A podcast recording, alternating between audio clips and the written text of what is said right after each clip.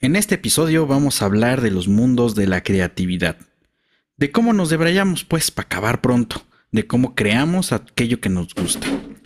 Bienvenidos a Juguito de Teoría Geek.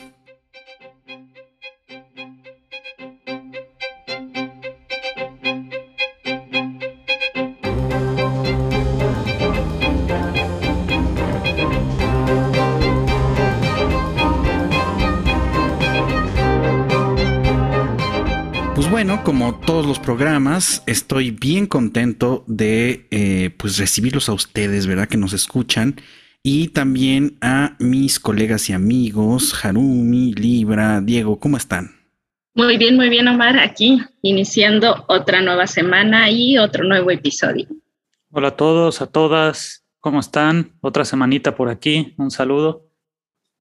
Saludos a todos, espero que estén bien y que se hayan podido ver Batman, porque yo estoy muy triste porque no la he podido ver. Tiene muchas ganas de verla a Paul Dano. Uy, al rato les cuento de eso, pero, pero sí, sí, vayan a ver. Pues bueno, en esta ocasión seleccionamos un tema que está interesante, que es la creación de mundos. Y pues básicamente es un poco entrarle a esta parte del storytelling. A mí me llama mucho la atención eh, pues cómo tiene el ser humano esta capacidad de imaginarse cosas que no están ahí.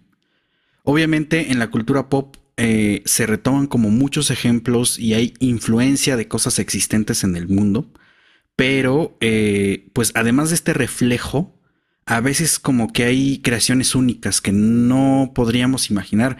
Al menos una, una mente como la mía que es medio tosca y luego no tiene como tanta imaginación el desarrollo de mundos, cosmos y personajes es algo complejo. Entonces, eh, pues comencemos esta parte con la pregunta, ¿cómo, ¿cómo se hacen las creaciones únicas? ¿No? ¿Cómo se nos surge, pues no sé, un personaje así como raro o alienígena de repente? ¿Y cómo sabemos que lo alien es alien o cosas por el estilo? ¿Qué opinan ustedes? Estoy aterrizando ideas, dijeran por ahí. Bueno, yo creo que las creaciones siempre, bueno, es que ya, ya no podemos ahora sí que descubrir el hilo, ¿no? Ya siempre retomamos de algo que ya está o que se nos hace familiar o que nos gusta. Estoy pensando en el caso de Game of Thrones, ¿no? Que retoma toda esta historia medieval de, de las casas, los feudos, y lo mezcla con cosas fantásticas de a lo mejor de otras culturas o, de la misma imaginación del autor, ¿no? O el mismo George Lucas con Star Wars, que retoma muchos ejemplos de la cultura, de esta cultura oriental, ¿no? Y que los mezcla con lo que podría ser los nuevos, los, se podrían decir que eh, es como que es mezclar culturas viejas con viejas para nosotros que somos ahora jóvenes, ¿no? Como todos estos rollos del viejo oeste y todo lo que tenías ahí, las mezcla y las manda al espacio y ya crean Star Wars, ¿no? Entonces yo creo que siempre las creaciones no tienen un, tienen un hilo conductor, pero ahora sí que no creamos ese hilo, no lo creamos, sino que ya los retomamos de cosas, bueno, yo supongo que a los autores les gustan y de ahí retomamos para crear nuestras propias historias. Sí, exactamente. Creo que de repente está bien difícil em, agarrar algo y que sea completamente nuevo. Siempre va a haber como pequeñas inspiraciones. Incluso por ahí hay algunas producciones, películas y series que dicen, no, pues para crear personajes o animales así fantásticos, nos, nos echamos una investigación de los, de los peces que viven así como en, la zona más profunda del, del, mar, ¿no? Y entonces como eh, son súper raros. De ahí como que tomamos características, pero pues en realidad ya no es como tan único, ¿no? Es decir, incluso, incluso físicamente de repente hay, un, hay una discusión respecto a cómo creamos personajes que no sean con base en, en, las formas de carbono, ¿no? O sea, porque el planeta Tierra está basado en básicamente ecosistemas de carbono. Pero si, si existiera un planeta que no lo fuera así, ¿cómo sería? Y entonces estos, estas preguntas de cómo sería es lo que detona quizá esta creatividad de las creaciones, eh, pues de los mundos y, y particularmente los personajes.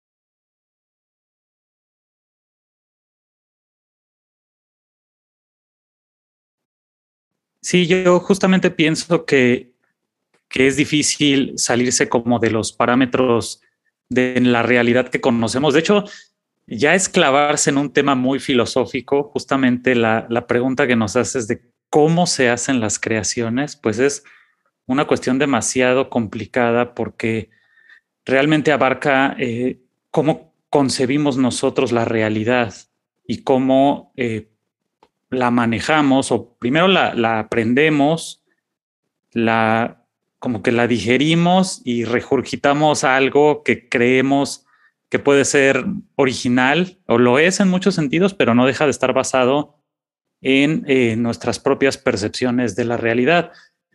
Y mucho de ello tiene que ver con, con las leyes eh, físicas, como tú bien decías, ¿no? De materia, eh, de gravedad, etcétera, etcétera, y creo yo que la complejidad radica en qué tan profundo quieres ir en eh, la construcción de este mundo, porque puede ser una cuestión tan sencilla como, no sé, pensemos en los mundos de Disney que de alguna manera no son tan complejos en términos de cómo te explican la realidad, que hay juguetes vivos y no te explican realmente el proceso de cómo ocurre eso, ¿no? Por ejemplo, en el caso de Toy Story. Y de hecho, eh, me acuerdo cuando salió la última película con este personaje Forky, que es el tenedor que arma la niña esta Bonnie y le da vida y entonces hay gente que realmente se clavó a explicar cómo la simple existencia de este tenedor modificaba completamente las leyes de la realidad del universo que había creado Toy Story pues durante muchísimos años. A Disney obviamente eso no le importó y Forky pues entró y hizo y deshizo.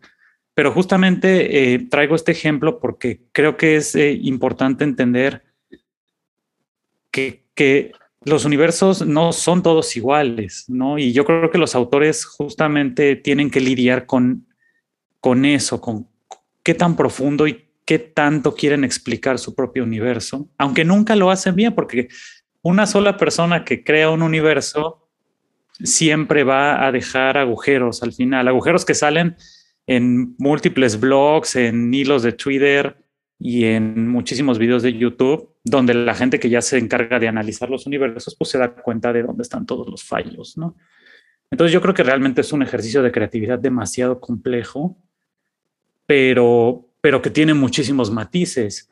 Y sí va desde la creación del universo en solitario de una mente creativa, a tal vez los universos creados ya eh, en plan de mercadotecnia, donde me puedo imaginar en, Disney de nuevo una, una sala llena de, de unos eh, diseñadores, diseñadoras creativos que se ponen a hacer lluvia de ideas y al final terminan construyendo mundos muy complejos para las pero, Pero además es como medio maquiavélico, ¿no? O sea, que te vendan, que te vendan al Forky, que es ah, en forma de juguete Sí, bueno, esa es otra, los mundos creados para vender este mercancía. Para vender de mil pesos. Sí, sí, sí. Pero sí, hay muchos elementos que se retoman ya. Este, la crítica que hacía bien esta libra sobre Game of Thrones y, muchos dicen que ya todo es Tolkien, ¿no? Todo lo que tiene que ver como con esa eh, mitología medieval fantástica, pues es Tolkien, ¿no? Y es muy difícil salirse de eso, sobre todo por el universo tan rico y tan complejo que creó él, que bueno, era un genio. Lingüista, por cierto, que hasta se creó su propio, este... Los idiomas, sí. Su idioma. incluso pensaría... Es que eh, también hay como un debate ahí, porque lo tolkiano en realidad no es así como que lo haya creado, sino que se le adjudica más que ordenó como ese mundo de fantasía. Es decir, pues por un lado, pues había como cuentos de troles y, los orcos y que los elfos, o sea, cosas que ya existían.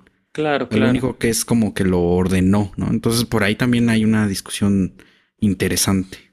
Que podría ser un poco el tema, eh, ahora este ya va a ser el tema de, crítica de Disney, pero lo que hace Disney, justamente muy pocos de los universos o de los mundos que aparecen en las obras de Disney son originales, muy poquitos. La mayoría son tomados de cuentos del folclore, principalmente europeo, por ahí hay alguno asiático, este hawaiano en su momento, mexicano, ¿no? Entonces realmente no crean el universo, sino únicamente lo adaptan y lo animan. Y yo creo que más bien tiene que ver cómo, cómo se resignifican y cómo se representan las realidades y qué tan creativo puede ser para eh, representar algo que en apariencia es diferente, pero a final de cuentas tiene que ver con cómo se vive, cómo se vive y cómo se experimenta el mundo. Y bueno, yo, yo no soy de la idea de que los creadores que crean eh, solos, más bien yo creo que eh, ellos discuten con toda la historia de la literatura, de los mitos, la propia historia es para ellos una inspiración, pero creo que ahí lo, lo, lo que propicia la singularidad es cómo puede plantear algo que se vea nuevo, pero que también impacte en los otros y que y que a los otros les guste porque se representan a sí mismos en los personajes. Creo que eso también es importante, porque es algo que eh, cuando nosotros leemos una obra literaria, pues es lo mismo, ¿no? El impacto que tienen nosotros, a lo mejor eh, leemos una obra del siglo XIX y nos gusta, pero no porque experimentemos esa realidad eh, del romanticismo, sino más bien crea como ciertos arquetipos o mitos modernos, como ustedes eh, lo mencionaban en, el programa de mitologías. Creo que eso también es muy importante, que eh, todos estos eh, autores creativos pues llegan a resignificar mitos y nos dan como que esa posibilidad de experimentar otra realidad diferente a la que vivimos, aunque pues es inevitable, ¿no? Que, que tengan algunos elementos de experiencias políticas o experiencias biográficas, por ejemplo, eso también es importante, la propia experiencia biográfica que tienen los, autores y cómo van creciendo y que de toda la experiencia que tienen puedan retomar para que otra persona se vea representada en sus, en sus personajes. Entonces completamente en realidad no hay nada nuevo. Pues es que, es que lo nuevo en realidad no es algo que no exista, sino más bien eh, las posibilidades que hay de resignificar todo lo que ya existe porque pues algo, algo nuevo tendría que ser de otro planeta o algo que realmente no conozcamos. Y resignificarlo por medio de tramas, ¿no? Como el caso de Game of Thrones, que ahí te mete tramas que vas queriendo saber más y más y a lo largo se van saliendo, ¿no? Porque no es lo mismo, por ejemplo, que estemos viendo, como dices, ¿no? Las películas de Disney, de La Bella y la Bestia, que ya sabes en qué va a terminar, o sea, ya te sabes la trama, ¿no? Ya te sabes la trama de, no sé, de Blancanieves. Y ahora que lo van a, la nueva película de Blancanieves, ahora sin enanos, sin, sin no sé qué tantas cosas, pues ya. O sea, lo que cambia sería como la trama, ¿no? Y a veces todo el contexto como que se queda ahí y cambian y como decía Diego, nada más se adaptan a determinados tiempos, ¿no? Sucede. Claro, y pensando un poco en, en quiénes van a consumir la obra, yo creo que las y los autores también lidian con la situación de hacer algo familiar, porque, o sea, familiar para los lectores en el sentido de que no puedes ofrecer un mundo que tardes más en explicarlo y que, y que le quite peso a la trama, ¿no? O sea, el, el mundo no es en todos los casos, pero actúa generalmente como escenario y a, a menos que el mundo sea un personaje en sí mismo dentro de, la obra, pues no puedes realmente meterle demasiada cosa, porque yo creo que volverías más complicado absolutamente todo. Entonces es más fácil, como decía Harumi, crear un, un escenario que, en el que los lectores, las lectoras se puedan sentir como familiarizados y, y de alguna manera hasta identificados, que te sientas parte de la historia. Claro, y pensando en esta situación, porque hay grandes ejemplos, el libro ya comentaste por ahí Star Wars y, y Games of Thrones, pero si nosotros quisiéramos armar un universo de cero, qué, elementos tendríamos que considerar o qué cosas tendríamos que pensar? Pues para que tenga la, suficiente eh, referencia, pero al mismo tiempo sea, pues vamos a llamarle original. ¿Qué piensan? Tan poco creativos que somos. Y Por eso estudiamos ciencias sociales, míranos más. Oye, George Lucas también estudió antropología. Ah, mira. Mira, la, supo hacer. Nosotros aquí nada más estamos debarayando eh, en una hora. En una hora. Pues yo, yo, yo creo que para, para iniciar ese, no, no empiezas por el mundo. No sé, es que sí, yo sí soy muy poco creativo, pero yo creo que no empiezas por el mundo, sino un poco ideas la trama y ya después ves qué escenario necesitas. Yo, yo pensaría que algo así tendría que funcionar. Primero, saber qué clase de historia quieres contar y a partir de ahí, entonces. Entonces, ¿qué necesitas para empezar un mundo desde cero? Pues primero tener una historia. Ah, por ejemplo, y sigo en Star Wars, eh, y lo voy a hablar en las recomendaciones de George Lucas. Dice que él, cuando empezó a idear todo esto, imaginaba el espacio y la historia de un héroe, ¿no? Quería él llevar a un héroe haciendo todo el proceso de, de conocerse, conocerse a sí mismo, es lo, lo, que llamamos, ¿no? Este, este viaje del héroe de que pasa de no ser, ser una persona de campo, ser un granjero, a salvar el universo completo, ¿no? Y esa era como su, su historia de llevarlo a, a ir. Entonces yo creo que podría empezar con un personaje, ¿no?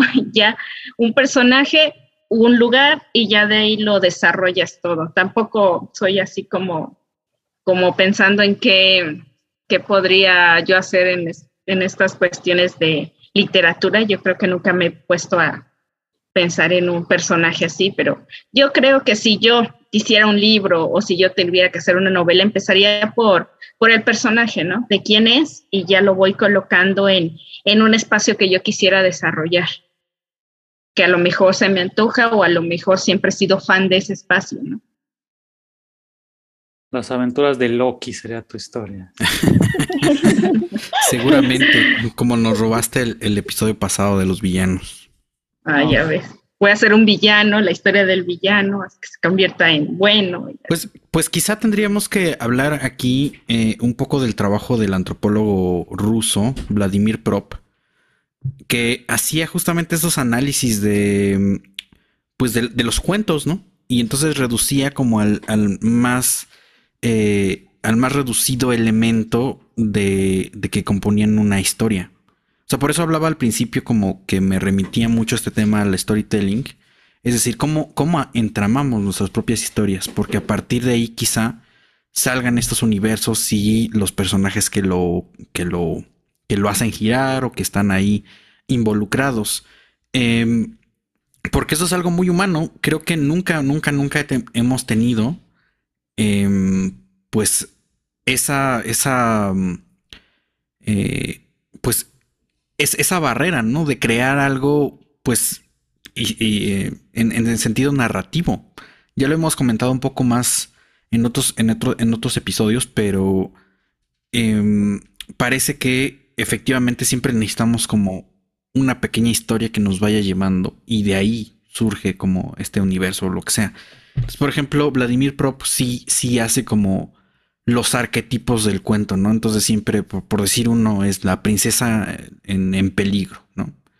Ese es como siempre un, un, elemento que puedas encontrar en varios cuentos. Pero también, pues en ese sentido del camino del héroe, el propio héroe tiene sus características. Entonces ya no es así como que digas, no estás construyendo lo de cero. Entonces, ¿qué elementos deberíamos de considerar para pues irlo llevando, digamos, al menos que se vaya conformando? Es decir, siempre vamos a encontrar estos arquetipos. Vladimir Prop dice que sí. ¿Ustedes qué opinan? Otra vez, puedo regresar a Star Wars. no, no, ya no. El episodio es, el, que una parte... de Star Wars. Este. es que igual regresas al arquetipo, comparémoslo con el Señor de los Anillos, ¿no? Tienes al héroe, ¿no? Frodo, los hobbits, tienes, y en Star Wars tienes a Luke, ¿no? Los dos son este, unas personas, se puede decir, comunes, que no se consideran así alguien, un héroe. Después tienes a Gandalf, que en este caso podría ser este Obi-Wan, ¿no? Es un viejo, anciano, sabio, hechicero. Tienes a los amigos, este, Chewbacca, Han, en el otro caso tienes a todas las montones de hobbits, ¿no? Y el elfo, eh, el enano, ¿no? Entonces, ya vas juntando como tu equipo de héroes que van a ir a luchar contra el malo, ¿no? Que siempre es una amenaza oscura, Darth Vader, es una amenaza oscura, ¿no? Entonces, siento que sí, ¿no? Muchos de los arquetipos los seguimos viendo, pero es algo que, que a la gente le gusta, ¿no? No sé si porque, como lo dices, ya lo consideras como algo conocido, entonces ya lo puedes como aterrizar, porque hay veces que, que no, se puede decir que en la misma historia no te señalan bien a los personajes, y es un poco de que veo que yo que yo he visto en varias películas o series que la gente como que no le toma mucho interés porque los personajes no se llegan a formar, ¿no? A cuajar, como por ahí dicen. Entonces tienes que tener como los personajes y yo veo muchas historias que repiten los mismos personajes, pero siguen teniendo el éxito, ¿no? Entonces yo siento que por ahí los arquetipos sí son muy recurrentes. Pero, por ejemplo, el, caso de, de, este, de, estos arquetipos es más, digamos, en la aventura épica, en, en justo este viaje del héroe, este personaje que, que está destinado a, a, salvar el mundo. Por cierto, en paréntesis me tocaba alguna vez escuchar, no me acuerdo dónde, alguien que decía que el elegido nunca elige ser el elegido, ¿no? Es muy cagado eso, porque también se da, es alguien que aparece, de, de repente le, se entera que es el, el elegido. Pero yo siento que, que en cierto sentido el, el, anime, por ejemplo, ha venido como a romper con estos roles porque hay muchas historias que no necesariamente son, siguen el camino del héroe, sino son historias más cotidianas, historias más, eh, le, o sea, no hay un personaje que va a salvar al mundo, que va a hacer algo en particular, simplemente es la vida de una persona, ¿no? El caso que, que pusimos en redes sociales eh, sobre esta historia de, de My Dress Up Darling, este anime de cosplay, que no tiene absolutamente nada de épico, que no tiene ningún héroe, que ni siquiera tiene un protagonista o una protagonista muy marcado. Y ahí sí hay como que se rompe un poco. O sea, entiendo lo de los paradigmas tiene y los arquetipos tiene mucho sentido, pero creo que a, a, en la actualidad ya también las, las creadoras, los creadores están como empezando a transformar un poco este tipo de historias para ofrecer eh, para ofrecer tramas que estén más allá de, de, esta visión arquetípica. No sé de cuándo es el trabajo de, de prop, pero igual y ahora es un poquito diferente. Pues es de siglo XX, ¿no? O sea, para acabar pronto, sí, sí ya tiene sus años.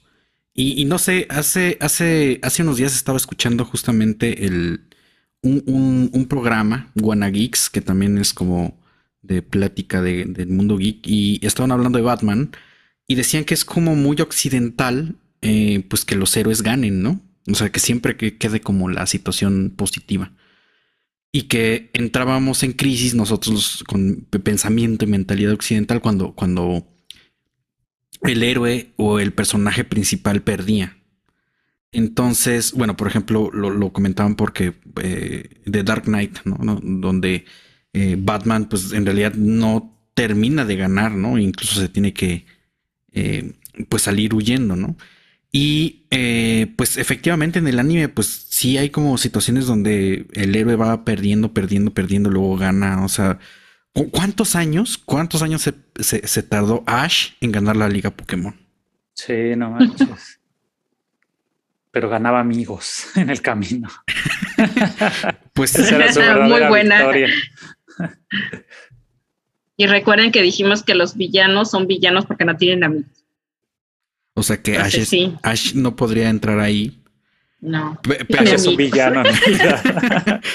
quizá, quizá no un villano, pero, pero sí, sí es como, como este. Si pensamos en arquetipos, el arquetipo del personaje japonés sí es como medio deprimente, ¿no? o sea, siempre se la pasa dando de topes, ¿no? Shinji, súbete al robot. Este. Seiya, pues también es como de ya deja de hacer tanto drama y tal. O no sé. Sí. Sí, es la... siempre son huérfanos. Bueno, eh, yo difiero un poco con, con Diego porque, o sea, sí hay en el anime un género que es muy de arquetipos, que es el shonen. O sea, a diferencia del slice, slice of life, que es el de vida cotidiana, hay sí en estos, en este tipo de animes, pues los, los únicos arquetipos que puedes encontrar son como los de cómo se representan a las mujeres. esta idea de las que son como más tímidas, las que son como más introvertidas, creo que esos sí son arquetipos que podemos encontrar en los eh, de vida cotidiana. Pero por ejemplo en el shonen sí está muy marcado que la mayoría de los protagonistas, Naruto, este, los hermanos Kamado de Demon Slayer, este, también los chicos de, ay, ¿cómo se llama? A un Exorcist, bueno, y varios, pues crecen huérfanos, crecen en orfanatos o crecen en soledad, y pues tú ves que sí, les cuesta toda esta idea de ser los héroes, pero porque tienen a su alrededor amigos, profesores, sobre todo la figura del profesor en el shonen es muy importante porque es, ese, ese es como ese antagonista que está para ayudar al protagonista. Y también la figura del mejor amigo, creo que esa es la más importante en el shonen, porque eh, tenemos, por ejemplo, a Sasuke, aquí hay muchos Sasuke en, en los animes, que es como esta figura que es el opuesto al protagonista, pero eso le ayuda a seguir adelante. En My Hero Academia también, este, que lo recomendaba hace, no sé si fue la semana pasada, creo que sí, cuando hablábamos de villanos, también hay, hay, un, hay un mejor amigo que siempre está rivalizando con el protagonista. Y creo que, creo que esas son las tres figuras más importantes dentro del shonen. O sea, dentro, por ejemplo, igual está el arquetipo de la chica mágica, Sailor Moon, Sakura. o sea, en el, en el, en el anime sí hay mucho, muchos arquetipos también y creo que son este, interesantes porque hay diferentes públicos. O sea, sí está muy marcado el shoujo solamente para mujeres y el shonen solamente para hombres. Y por ejemplo, hay un hay una historia que hicieron los eh, creadores de Deep Note, se llama Bakuman y está muy padre porque en este anime eh, se plantea cómo se crea una historia en el manga. Y está genial porque eh, es la historia como de la Shonen Jump, que es la revista más importante en Japón que publica manga. Y por ejemplo, ahí, ahí los, este, los personajes que son un escritor y un dibujante dicen, bueno, ¿cómo vamos a hacer una historia? Ah, pues es que yo quiero que sea de misterio. Entonces dicen, bueno, entonces en una historia de misterio, ¿qué tipo de personajes podemos encontrar? Y ya empieza como todo este proceso creativo de, encontrar como esa trama que ya conocemos, pero con nuevos personajes, o intentar meter nuevos personajes, cambiando el género, por ejemplo, también es una, una opción, ¿no? Ya no hacerla un protagonista masculino como en, en Star Wars, que vimos que la última trilogía intentó cambiar ese arquetipo de, de que fuera un protagonista masculino y bueno, metieron a Rey y pues ahí hubo polémicas, ¿no? Pero creo que sí, creo que sí está lleno como de figuras que podemos reconocer o que por lo menos eh, son reconocibles en otras historias pero sí, sí lo que cambia sería como el detalle y la propia historia que podría tener el personaje. Pues ahora que lo estás comentando, Harumi, pues justamente me venían a la mente, o, más bien, sí, me, me, salta la curiosidad de, em, en estos mundos creados, ¿qué elementos se necesitan para, para formar una buena historia? ¿no? Obviamente estamos hablando del, del, personaje, del interés que tiene ese personaje principal, o sea, pues como su objetivo, eh, antagonista que a veces es como este rival, no necesariamente el enemigo, que lo hace seguir como Gary en Pokémon, que siempre estaba echándole bronca a Ash. Y por supuesto, pues fue mejor por mucho tiempo. Em, pero, eh, pues, ¿qué otros elementos se necesitan? Quizá el entorno, ¿no? O sea, este, esta, eh, este mundo que, que, ahí es donde quizá tiene como más matices eh, la historia, ¿no? Porque vas a desarrollar no solamente como la ideología de los personajes, sino literalmente cómo es la forma de vida y cómo se mueven y desenvuelven en un entorno particular, ¿no? Entonces, si me remito al ejemplo de Star Wars, creo que esa es una de las virtudes, ya lo habíamos platicado la otra vez.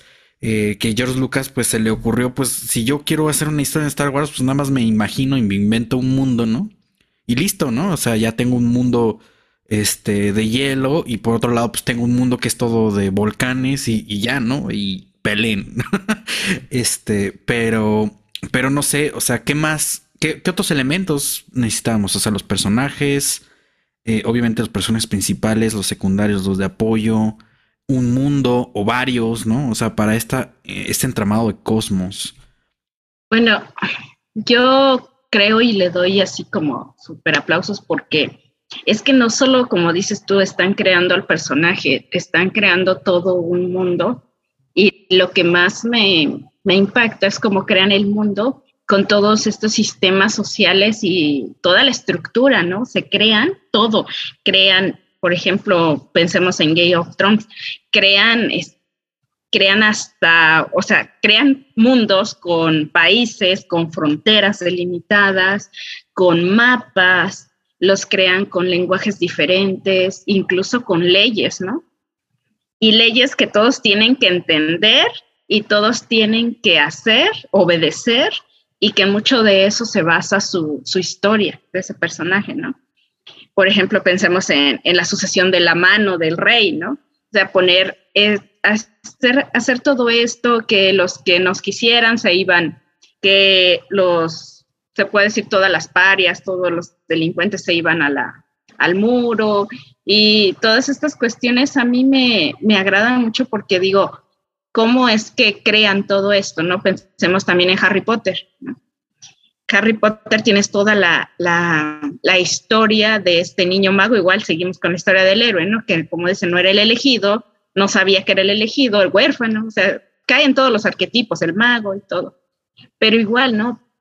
Todo lo que arropa al héroe es lo que a mí me, me sorprende mucho y pues es algo que, que no todos pueden hacer, sí, como como autores de verdad es, es, algo mágico que tienen porque no todos pueden arropar al héroe con toda la trama y los, como, como les digo, todos estos idiomas, todo lo que lo hacen alrededor, ¿no? Hasta criaturas mágicas, o sea, es sin duda muy, muy bonito, ¿no? También pensemos en Dune, Igual está el héroe, la figura y todo lo que lo arropa es lo que a la vez nos hace como como decir, wow, ¿no? Esta historia tiene más y puede llevarnos a más e incluso imaginarnos nosotros más historias alrededor de todo este mundo creado.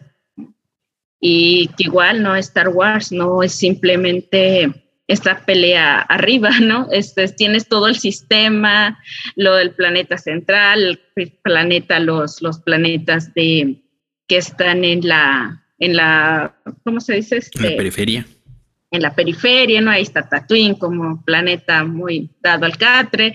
Entonces, sí estamos, y cómo funciona, ¿no? Cómo funcionó los, las senadurías y cómo se vuelve el imperio, que lo vemos en los primeros dos episodios, que sí están muy aburridos porque todo este tema político sí está súper ahí como, como enredado, pero pues es lo que da pauta al imperio, ¿no? El darle todo el poder a alguien que se vuelve el dictador. Entonces sí, todo esto, la verdad sí les aplaudo a estos autores. Es que eso es lo que está muy cañón. Por ejemplo, si pensemos en, si pensamos en un sistema, ¿no? Que es como muy, muy socorrido en las historias que nos gustan en la cultura pop, la magia. O sea, tienes que pensar hasta cómo va a funcionar la magia. O sea, qué reglas va a tener eso, quién sí puede usarlo, quién no lo puede usar, quién lo usa, no sé, de, de una manera truculenta. Em, qué tipo de efectos va a tener, ¿no? O sea... ¿Qué tipo de magias? Sí, o sea, e, eso, ¿no? Y, y, en otras, en otros, en otras cosas, pues eso, hasta pensar en un código de leyes es un ejercicio de creatividad pues bastante amplio, muy, muy grande. Sí, yo también creo que el éxito de esas historias es porque tienen una idea de lo social y de lo político.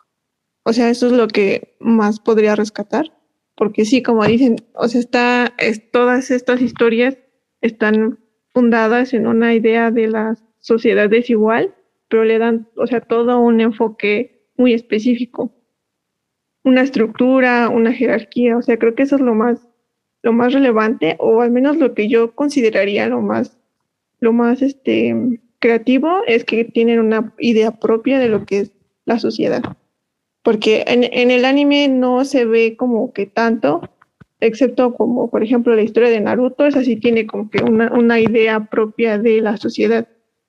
Eh, y de My Hero Academia también me gusta mucho porque también tiene una idea propia de, de la sociedad. Creo que eso es como que al menos lo que a mí me gusta de Star Wars es lo que más, más me impresiona, ¿no? Cómo está estructurada la sociedad dentro de ese universo. Sí, como dicen, entonces el diablo está en los detalles, porque no solamente se piensa en una historia y en un mundo, sino cómo funcionan esos mundos. Y quizá eso es la clave, ¿no? Para aquellos que no somos tan creativos, de, eh, pues de la creación exitosa de un universo completo. Claro que esto, esto significa como un chorro de horas invertidas. Entonces, me gustaría preguntarles directamente a ustedes, pues, ¿qué mundos creados recuerdan más? O de los que son más fanáticos. Obviamente, ya comentamos Star Wars y Games of Thrones, pero bueno, hay, muchos, muchos otros más, ¿no? Eh, quizá, quizá no, y estirando un poco la liga, podría mencionar que, eh, pues, casi cualquier producto geek de los que nosotros vemos, pues es un, es un mundo propio, ¿no? Dentro de esta creatividad que, que gira y gira y pues va generando cosas. Justo, justo eso iba a preguntar. ¿Cómo determinas cuándo un mundo es creado y, y cuándo no lo es? Me parece muy, muy obvio que en ciertas historias que se desarrollan en la supongamos, nuestro mundo, pues no hay como esa necesidad, ¿no? Pero, pero hay casos, creo yo, un poco más, eh, un poco más delicados más difíciles de determinar, por ejemplo, eh, los Avengers, este, que son, digamos, en nuestra época y en nuestra realidad, pero que incluyen, pues, cuestiones, digamos, de fantasía, extraterrestres, este, otras dimensiones, saltos temporales entonces, ¿dónde se pone la frontera entre lo que es y no es un mundo creado? Yo digo, ni siquiera tal vez hay una respuesta, pero... Sí, no sé, yo, yo, yo pensaría más bien, y cuando iba escribiendo este, esa escaleta, me imaginaba como los mundos que sí son más diferentes a la realidad. O sea, que, que van ya tirándole la fantasía e incluso pues a la aventura eh, extra extra y, estelar, ¿no? O sea, Star Wars tiene cosas que son como muy extremas. O sea, tú ya ves en una cantina así como 20 personajes que son así como bien raros. Yo pensaría que la, que la, que la frontera o la línea está ahí, en algo que no se parece a nuestra propia realidad. Sí, vaya, porque es como, como difícil, como muy difícil ver esta línea, ¿no? Tendríamos que a lo mejor decir o catalogar este tipo de, mundos como Star Wars, Game of Thrones, Dune, en un, ahora sí que en un equipo y los otros en otro, porque, por ejemplo, sí, o sea, es como muy difícil, ¿no? Tener, poder pensar en en Marvel, en todas sus historias, pues sí las vemos como el universo, ¿no? Hasta se llama el universo cinematográfico de Marvel. Las vemos como en un universo, pero todo el tejido es, o sea, cuando hablas de la Tierra, sí estás hablando como de lo que conocemos nosotros de y de nuestro propio sistema, ¿no? De Estados Unidos y este, México y todos los demás países, Europa, y, y hasta recuerdan hechos históricos que tenemos en común, ¿no? La, las guerras mundiales este, y todo esto. Y ya después, cuando entran al plano espacial, es totalmente diferente, ¿no? Ya se avientan ahí otro como, como mundo en el que sí ya hay leyes, hay otro tipo de, cuestiones como un Star Wars de, de, Marvel ahí todo místico y mágico, ¿no? Entonces sí, sí hay como que, hay como diferentes cuestiones, ¿no? y que sí, a mí sí me hacen así como, como digo, decir, este, eso no es un mundo, un mundo de, estos que, hemos estado, hemos estado hablando. Pues quizá la diferencia está en que pensemos eh, cómo, cómo interaccionan los personajes, ¿no? O sea, si hay un mundo realista o ligeramente realista y ahí incluyes a los Avengers, entonces digamos, ahí es como una pequeña categoría. Diferente cuando, por ejemplo, Dune es eh, la creación de mundos que son similares a los humanos, pero es como el imperio galáctico, ¿no? O sea, hay diferentes casas reinantes y esta casa reinante depende del planeta donde, donde provienen. Entonces ahí sí es como la creación del mundo ya directamente fantástico, ¿no? O sea, algo que no existe en la realidad. Em, Sandman, por ejemplo, podría pensar que es un poco una situación mixta, porque Sandman habla del mundo de los sueños. Y entonces dentro de ese mundo de los sueños hay otras reglas, hay otros personajes, aunque sí hay conceptos que son eh, familiares. O sea, por ejemplo, existe la situación del infierno. Y el infierno pues tiene sus, pues al, al, Lucifer, que es el, el, personaje que reina ahí, ¿no? Pero la situación de los sueños eh, pues va más allá de la persona, porque incluso ah, se pueden crear diferentes mundos a partir de lo que sueña cada, cada individuo lo que está muy cañón. Y, entonces por eso es que Sandman es así como la obra que es.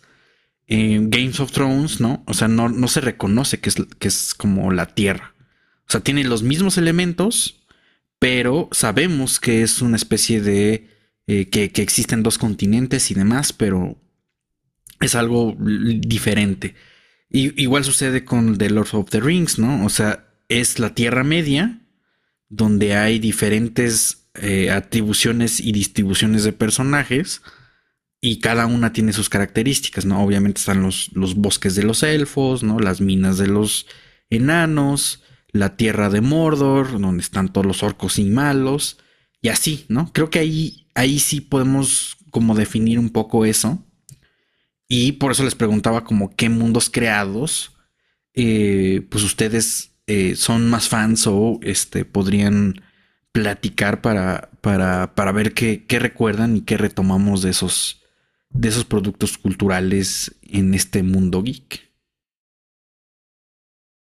Por ejemplo, a mí uno que siempre me ha gustado mucho son los, eh, los mundos creados por, por Ken, Ken, Levine de Irrational Games en los juegos de Bioshock. Eh, me gustan porque mete mucha parte política en los juegos, pero por ejemplo, en el primer caso, la ciudad de Rapture es una ciudad construida en el fondo del mar, ¿no?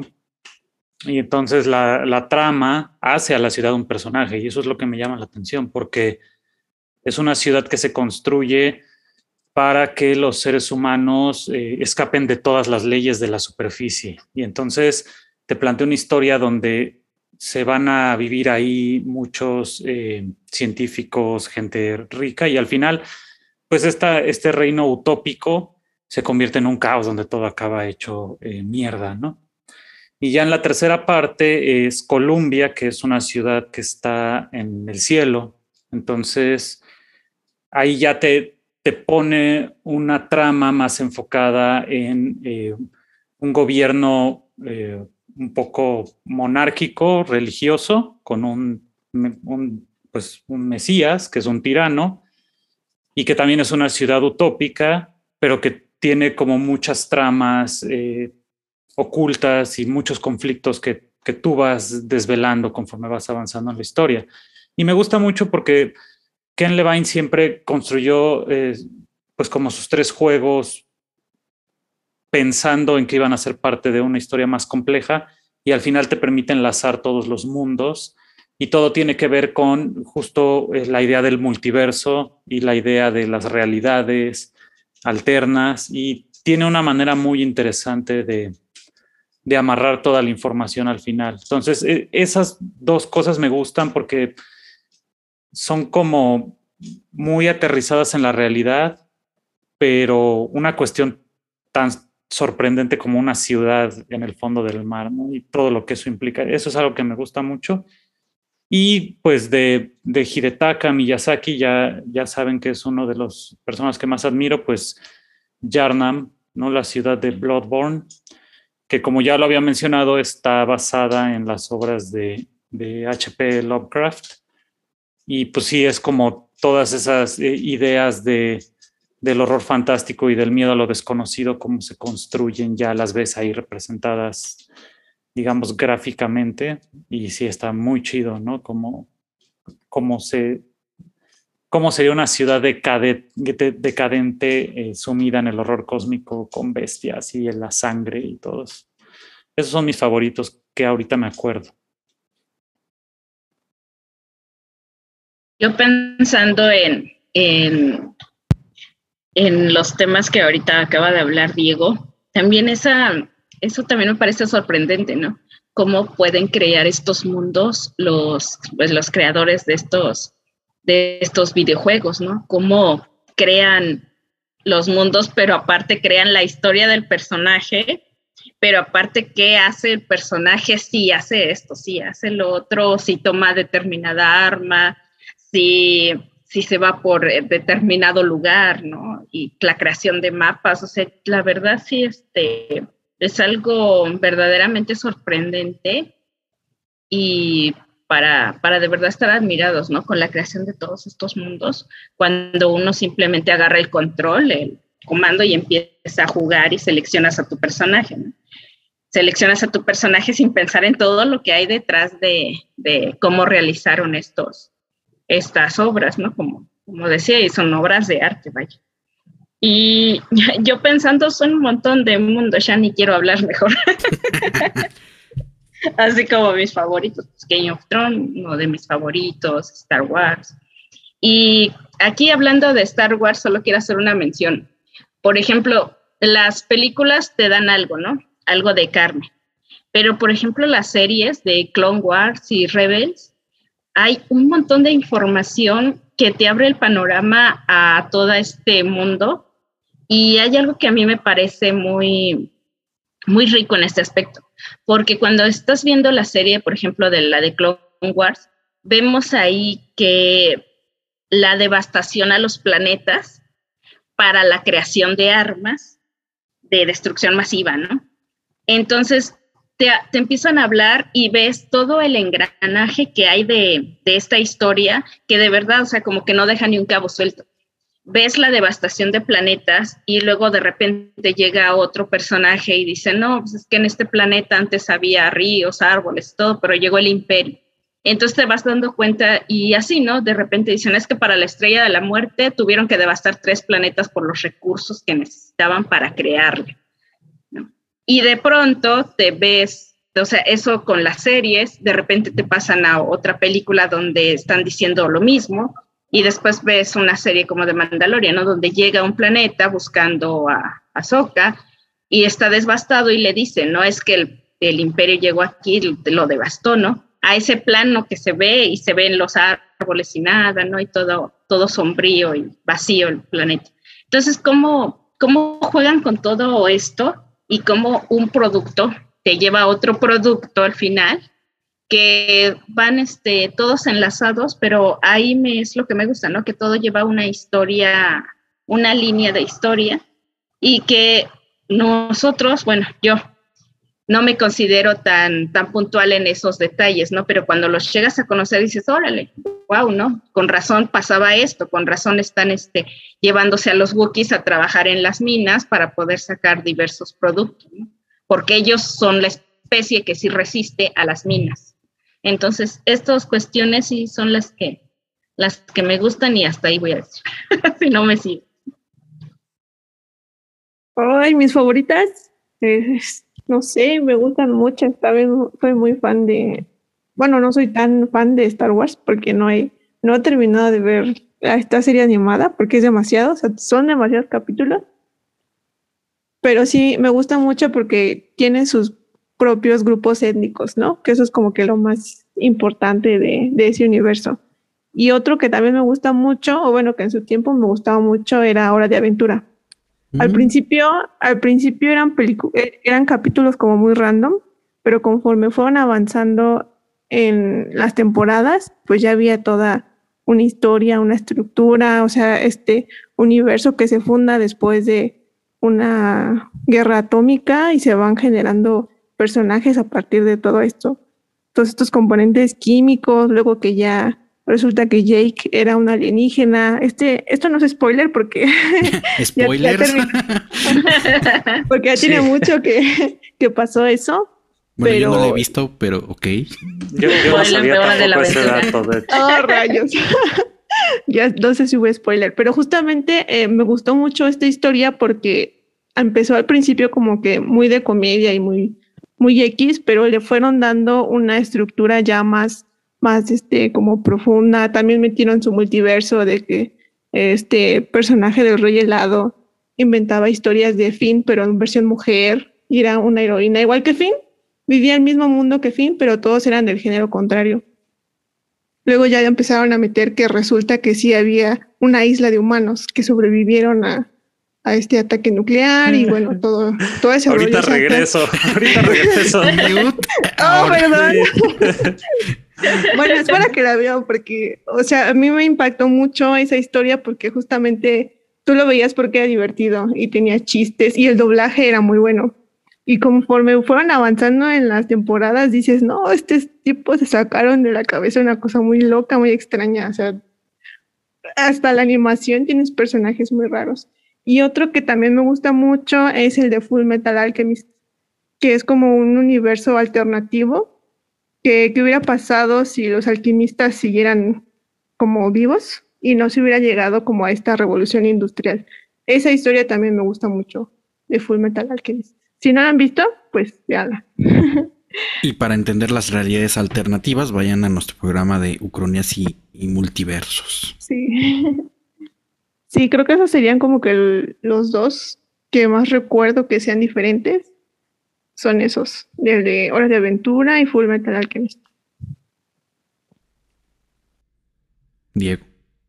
Yo ya, ya dije, este, Bioshock. Ah, y, sí. y más, bien, más bien, más bien Estuvo tú. mal. Ya, ya, yo, sí, sí. Ahí, ahí se me, se me fa- ¿Qué se- pasó, se, me man? va el, sí, no, ya. Ya, ya necesitamos vacaciones, compañeros. Aquí ya, estamos debrayando de más. Pues miren, em, pues yo, yo, yo sí voy a retomar un poco esta parte del- mundo tolkiano, porque insisto, en realidad no es tal cual como la creación de mundo, pero sí lo es, porque retoma y ordena lo que ya existía. Quizá estas, eh, estas mitologías nórdicas y también la situación de, de, pues, de algunas criaturas fantásticas que existían por ahí. Y pues se sabe, ¿no? Por ejemplo, de la relación que tenía este Tolkien con, eh, con CW, eh, no, CL Lewis, que es el de, el de las crónicas de Narnia, que se, que se, que que- se escribían y básicamente en, en las cartas uno puede revisar como de, "¿Y ¿qué te parece que cree así como el personaje? No sé qué.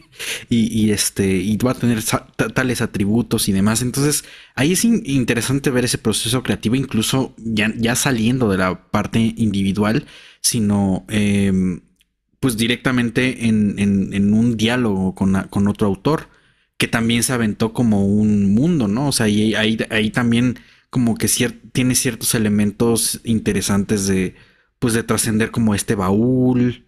eh, ah, no, era un ropero, perdón. este, y, que, y- que en ese mundo además el tiempo transcurrió de manera diferente. Y luego los niños salen en un mundo ya, ya crecieron y, y como que todavía tienen la experiencia y las memorias. Eso está muy loco, ¿no? Pero, pero bueno, si vamos a eso, pues voy a retomar eh, quizá como favorito. Eh, o sea, sí, Star Wars, pero ya me ganó Libra. A mí me marcó mucho leer Dune. Entonces ahí también porque me sorprendió la manera en que tú puedes crear un conflicto geopolítico con una religión de fondo y una filosofía muy cañona. Obviamente retoma cosas del budismo y de, de los conflictos que existen en el mundo, pero, pero bueno, se, tiene ese valor. Pero el que creo que sí se la voló es eh, Neil Gaiman con Sadman. O sea, pensar en situaciones de sueños individuales y crear personajes a la medida, ya como que es llevar esa frontera al infinito y más allá, ¿no? O sea, eso, quien, quien no haya leído el cómic, vaya y busca ahora mismo, ¿no? La situación de la, la serie contenida de Sandman, o sea, son 10 números. Eh, lo han reeditado varias veces y ahorita, de hecho, lo anunciaron que van a reeditar Sandman por la creación de, eh, de esta serie que, que van a hacer en Netflix. Entonces, bueno, yo, yo es algo que estoy esperando muchísimo y creo que como que ese es el pináculo de la máxima evolución de, de la creación de mundos. Gaiman, no sé qué haces, pero siempre, siempre la revientas, ¿no? O sea, ven- No sé qué te tomas, Ney. Sí. Gaiman. Pero bueno, ya para ir terminando el tema, pues y- y, considerando como los comentarios finales, ¿cuáles consideran que son los mejores elementos o características dentro de esos procesos creativos?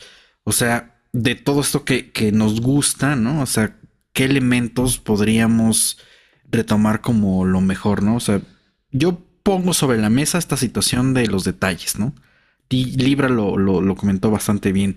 O sea, que alguien se clave y diga, voy a hacer una estructura social y ponerle jerarquías, ideología y, todas estas cosas ya es, como, perdón, pero pues ya está muy clavado, ¿no? Y eso que nosotros nos dedicamos a hacer análisis de estas cosas. Yo, yo sí metería el tema de la política.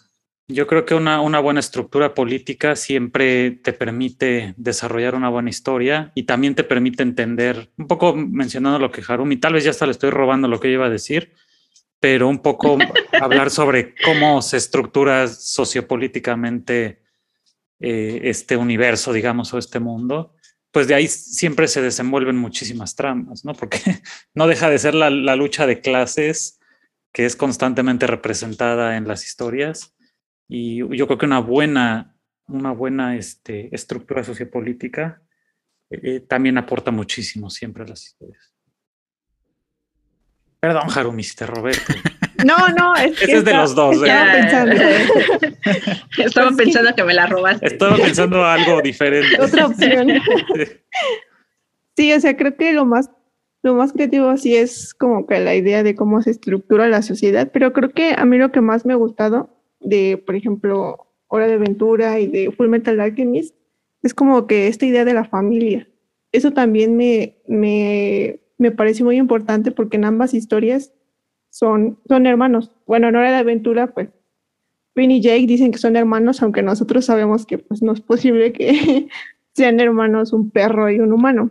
Pero en Full Metal Alchemist, por ejemplo, sí es la historia de dos hermanos. O sea, ¿estás diciendo que, que mis gatas no son mis hijas? ¿Estás diciendo pues que no es posible? Me, niego a. no lo este escuches. Este bloquear. Voy a taparle los. voy a taparle las orejas a mi gato. sí pueden ser sus hijos, pero dudaría que puedan ser sus hermanos.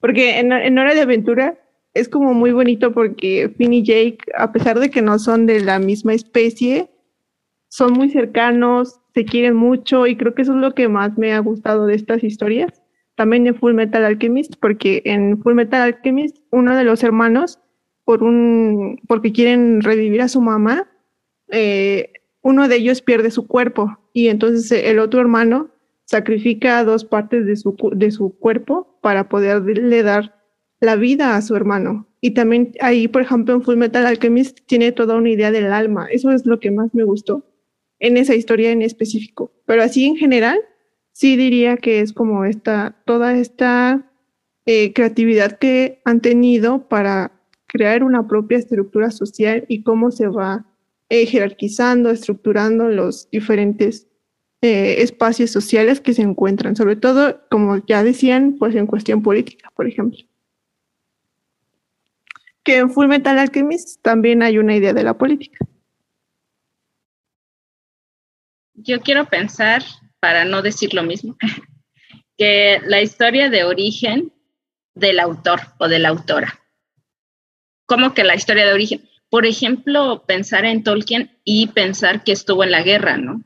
Y que vivió todos estos eventos, me imagino que traumáticos, de estar en guerra, de estar en las filas, y luego lo lleva muy bien a la literatura en cuanto a las batallas y todo esto pensar en George Lucas, ¿no? Que antropólogo, sociólogo, literato, o sea, todo eso era lo que a él en la universidad lo vio, lo leyó y en muchas entrevistas se lo dice, ¿no?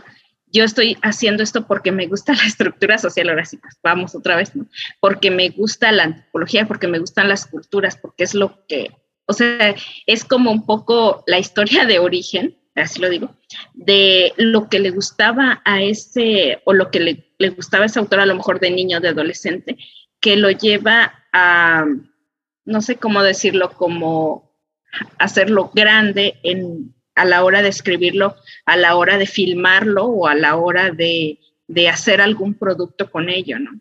A lo mejor si pensamos en nuestra propia persona, yo pensaría a lo mejor en hacer algo con tintes antropológicos y de género, porque es algo que ya tengo yo, ¿no? Como, como de, de mío. Entonces yo siento que sí tiene que ver mucho en ocasiones, a lo mejor no en todas, la vida y en sí las características de esa persona y de su propio, no sé, de su propia, se va a ir muy fea porque no me gusta esa palabra, pero también tiene un poco que ver con su propia esencia, ¿no? De estas personas, de todo lo que en realidad sí tienen ahí como esa mente, pum, como la de Neil Gaiman, ¿no? Que, que, no todos podemos hacer ese, no sé, conectar esas neuronas para que salga todo, todo ese trabajo que hacen ellos. O sea, estás diciendo que todavía tenemos chance de ser creativos por ser antropólogos, arqueólogos y, así. Que a lo mejor nuestras historias, si pensamos en un personaje, las haríamos de un arqueólogo, un antropólogo, algo así, porque es lo que tenemos como más conocimiento. No nos vamos a rendir todavía. Ya, ya nos ganaron a Indiana Jones, así que.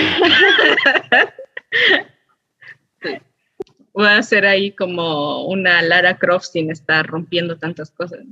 Sí, sí pero sí, sí, es exacto. Existe también el caso de, de, las historias que surgen ya cuando, pues ya, digamos, ya, ya no estás en tu vida laboral ni nada, sino ya eres mayor y de repente surges con una buena idea y, y creas la, la, gran historia, ¿no?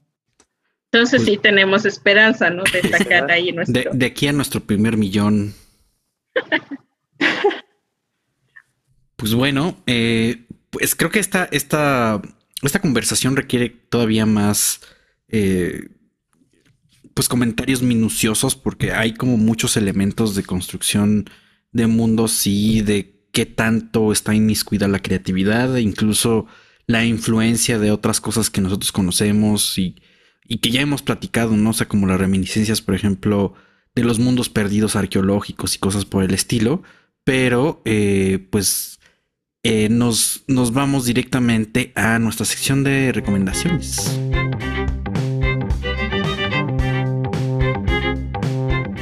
Pues bueno, colegas, ¿qué traen para esta semana? Harumi, cuéntanos. Eh, pues yo ya había recomendado esto en Twitter cuando terminó la serie de Boba Fett.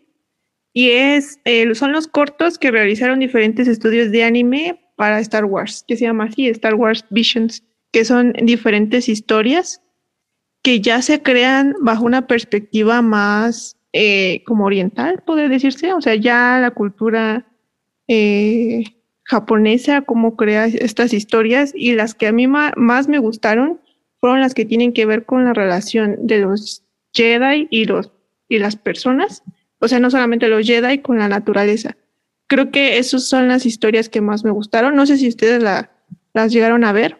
Hay unas que dices, wow, o sea, el nivel de animación, fantástico. Hay unas que, hay una historia que es como una especie de Astro Boy, así muy, muy extraño, muy, muy chistosa pero hay otras que sí tienen un, nivel de profundidad mayor y abordan como que más aspectos ya propios de la de las de las ideas o de la perspectiva cultural eh, oriental japonesa específicamente.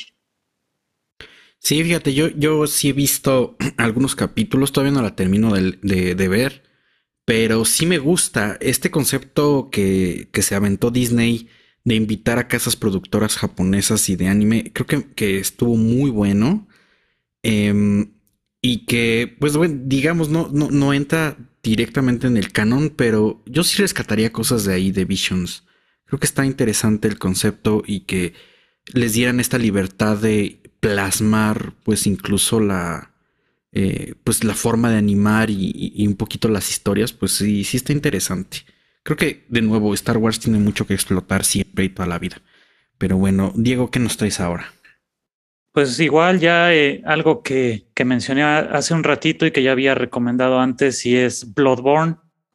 Justamente estuve pensando en qué podía yo recomendar sobre la experiencia de un mundo nuevo. qué, qué poético son este de, un mundo creado y sería eh, Yarnam. Es justamente esta, esta eh, reproducción, no reproducción, esta inspiración que hace Hidetaka sobre la obra de Lovecraft. yo creo que no hay mejor manera de, verlo y, es algo que se los recomiendo muchísimo, incluso si no tienen chance de jugar el juego, porque yo sé que, es, bueno, no mucha gente tiene el tiempo y además tampoco, eh, a veces a, lo mejor no tienen PlayStation o PC, pero pueden ver videos en, en YouTube sobre los juegos de, de otras personas, las partidas de otras personas, o eh, clavarse viendo videos sobre el lore de, este mundo es impresionante, porque pues la inspiración de Lovecraft es el escenario, pero toda la historia que se desarrolla y con el tema de la sangre y de las sociedades secretas y de la religión es, es increíble, realmente es, pues, es un libro eso. Entonces, si tienen chance, clávense, vean arte conceptual. Es una recomendación cortita, pero no se van a arrepentir. Además que hay muy buenos frames ahí en internet que pueden agarrar de fondos de pantalla. Este, ah, ya igual se, clavan y encuentran ahí algo bonito para su celular o para su, para su compu. Siempre que traes algo así, Diego, me da, me da así el ansia de volver a, a ser gamer. Ya sabes que si quieres. Y, quebrar totalmente mi economía y mi tiempo. Y tu tiempo. Y de nunca acabar mis pendientes, pero, pero sí, siempre me da esa tentación. Mira, como tu amigo te digo, no lo, no lo hagas. es, ya es bastante peligroso, sí. Si ya lograste salir del vicio, este, mejor no. Yo todavía estoy aquí este, sufriendo. Sí, pero, pero es, es chido, la verdad. Buenísimo. A ver, a tu recomendación, Libra, que nos traes en esta ocasión? Hola, hola. Bueno, mi recomendación para esta vez sigo hablando de Star Wars, perdón. Pero en esta vez les quiero decir que hay un documental que unos le llaman película, otros le llaman documental, que se llama Imperio de Sueños, la historia de la trilogía de Star Wars. Aquí nos habla de la trilogía, pero de esta trilogía, la primera, empieza este documental, es un DVD que tiene mucho material exclusivo de la filmación de la trilogía original y salió en 2004. Sale justo para el lanzamiento en DVD y DVD remasterizado de la trilogía de los episodios 1, 2 y 3, que son las precuelas. Entonces sale este, este material que es una película, que es una película documental, digámoslo así, dura dos horas y media, sí está bastante larguita, pero nos revela todo ese trasfondo de Star Wars como película independiente, ¿no? Como George Lucas quería que Star Wars fuera una película alejada de Hollywood, que no le dijeran, ajá, sí, ahorita digo, la ironía, la ironía. La ironía de la vida, ¿no? Él no quería pertenecer a ninguna casa, casa de estas productoras, donde le dijeran qué hacer. Él trató por todos sus medios de tener el, el dinero para poderla llevar a cabo realizarla para que a él no le dijeran ni siquiera mete a este o saca a este, que él tuviera el control absoluto de, las películas, ¿no? Entonces, todo, todo lo, los sinsabores que pasa George Lucas de irse a filmar al desierto, luego irse a filmar a, este, a, los lugares nevados, de todo lo que tuvo que pasar, es muy rico y te hace ver cómo va, va haciendo este, junto con lo que vimos ahorita en el programa, la creación de este, de este universo, ¿no?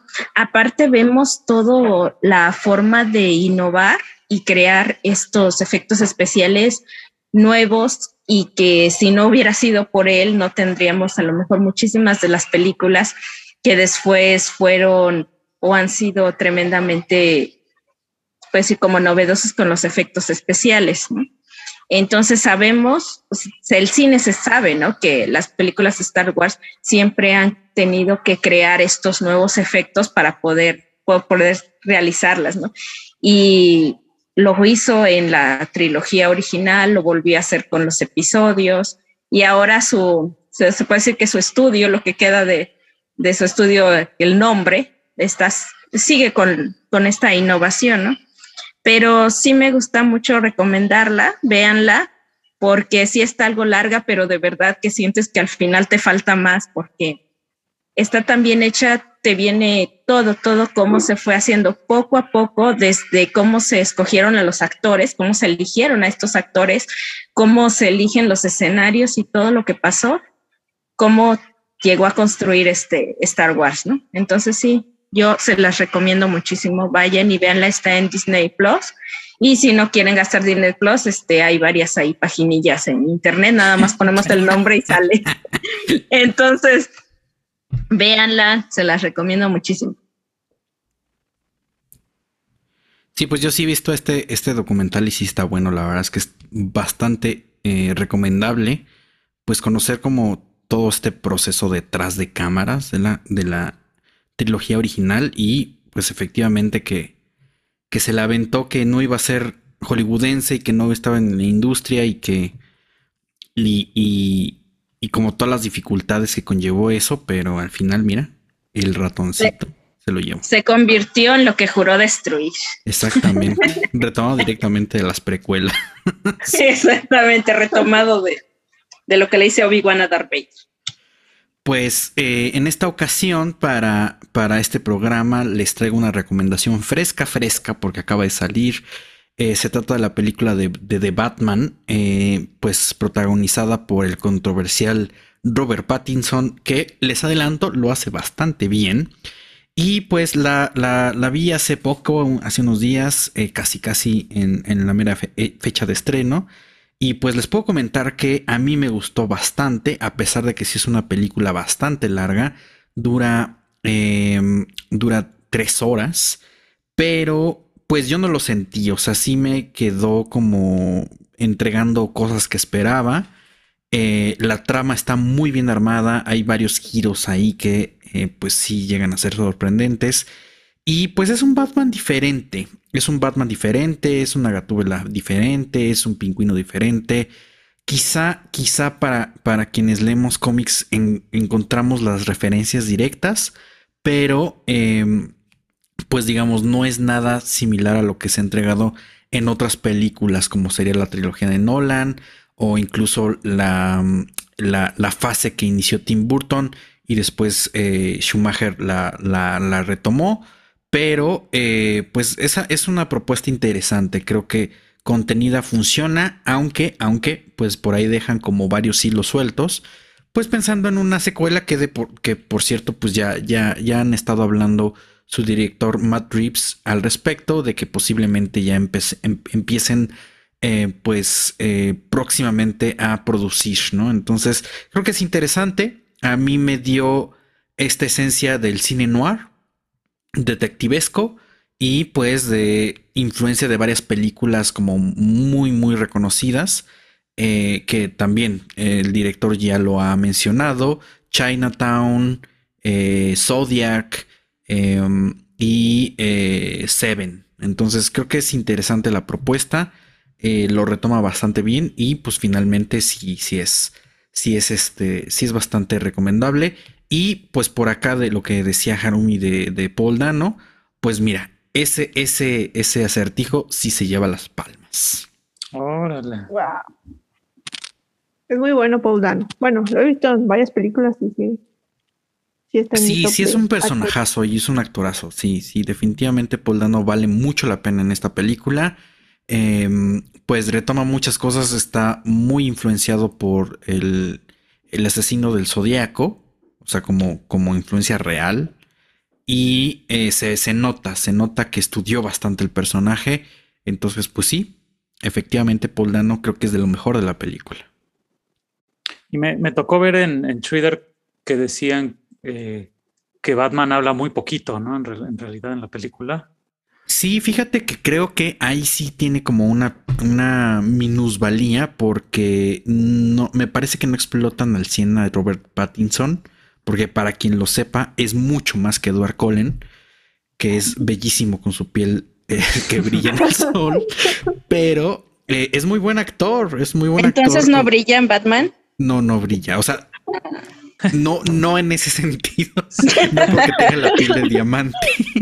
Tal vez no hay suficiente sol, ese es el problema. Exactamente, no, porque de hecho es una película bastante oscura, eh, pero, em, pero creo que no le explotan el rango tan amplio que tiene Robert Pattinson. Efectivamente tiene muy pocas líneas, pero, eh, o sea, sí es un Batman imponente, lo que, lo que sí te deja como...